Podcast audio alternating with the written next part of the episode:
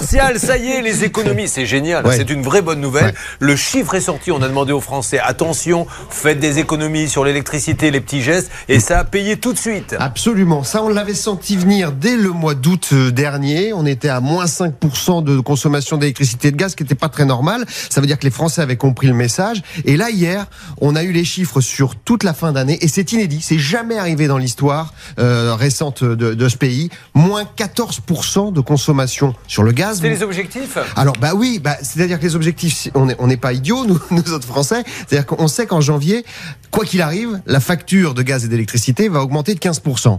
Bah, en réalité, on s'aperçoit que par des petits gestes de rien du tout du quotidien qui n'ont pas quand même bouleversé nos vies, eh ben, on a réussi à faire baisser de 15%. Donc Là, on a compensé.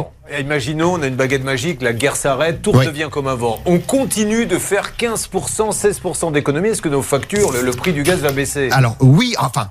Disons que d'abord, un première chose, souvent on s'aperçoit que euh, on arrête d'être euh, sobre quand on n'a pas l'obligation de le faire Et pour ça, l'argent. problème. Bon, ça c'est la première raison. Et deux, de toute façon, il faut se faire à l'idée que l'électricité, euh, comme le gaz, vont coûter plus cher dans les années qui viennent. Donc de toute façon, on aura quoi qu'il arrive une facture qui va monter. Donc on a intérêt à continuer à faire ces gestes-là. Oui. Le quart d'heure pouvoir d'achat, les derniers petits gestes, c'est super en ce qui Ouais. concerne les économies parce que ça pèse lourd. Euh, D'ailleurs, Olivier Dauvert nous avait dit que les, les grandes surfaces étaient aussi en danger avec les- tous les luminaires, tout ce qu'il faut allumer. Qu'est-ce qu'on peut dire d'autre? Bah, on peut on peut se mettre chez nous euh, à, à la cuisine. On va faire simple. hein. Euh, Il y a des gestes tout bêtes, mais qui vous font vraiment faire des économies. Euh, quand vous avez plus de 2-3 mm de d'épaisseur de givre dans votre congélateur, hop, vous dégivrez. Là, vous gagnez 30% d'énergie. Ça, c'est pas inintéressant. Si vous mettez la fameuse le fameux couvercle comme on faisait autrefois, mais qu'on fait plus maintenant.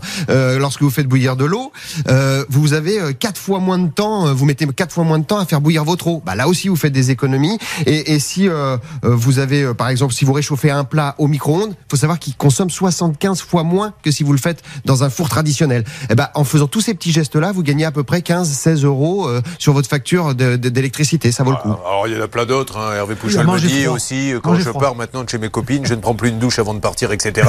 Enfin, a faisait depuis plein- très longtemps. Il y a plein de petits gestes comme ça euh, qui marchent.